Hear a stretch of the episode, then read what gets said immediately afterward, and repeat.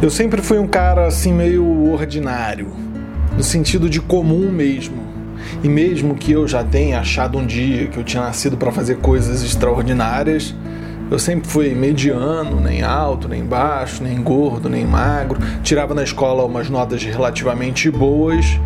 E quando eu me formei, eu consegui um emprego relativamente ok.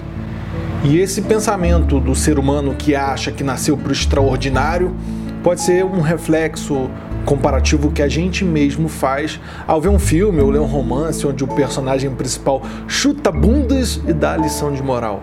Normalmente esse protagonista retorna vitorioso ao seu local de origem, esfregando na cara das outras pessoas comuns todas as coisas e poderes que adquiriu.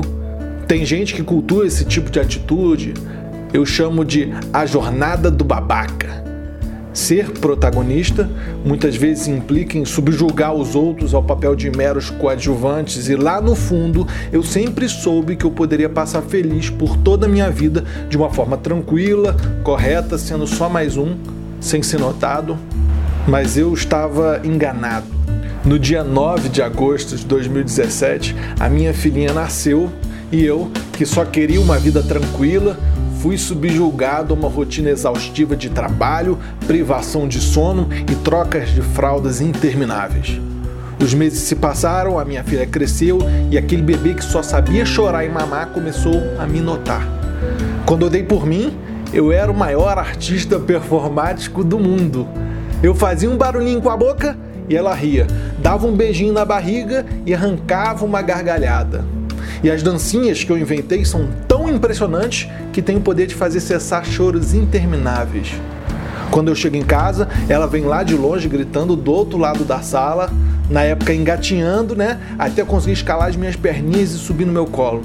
E eu me sinto e me sentia o maior rockstar atendendo a minha maior fã.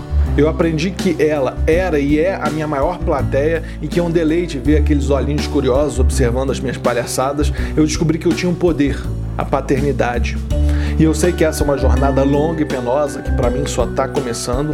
Muitos homens, com receio das enormes responsabilidades que advêm desse poder, ainda o rejeitam, infelizmente. Não sabem eles que é maravilhoso. É a maior experiência da vida de um homem, é o que transforma uma vida comum em extraordinária.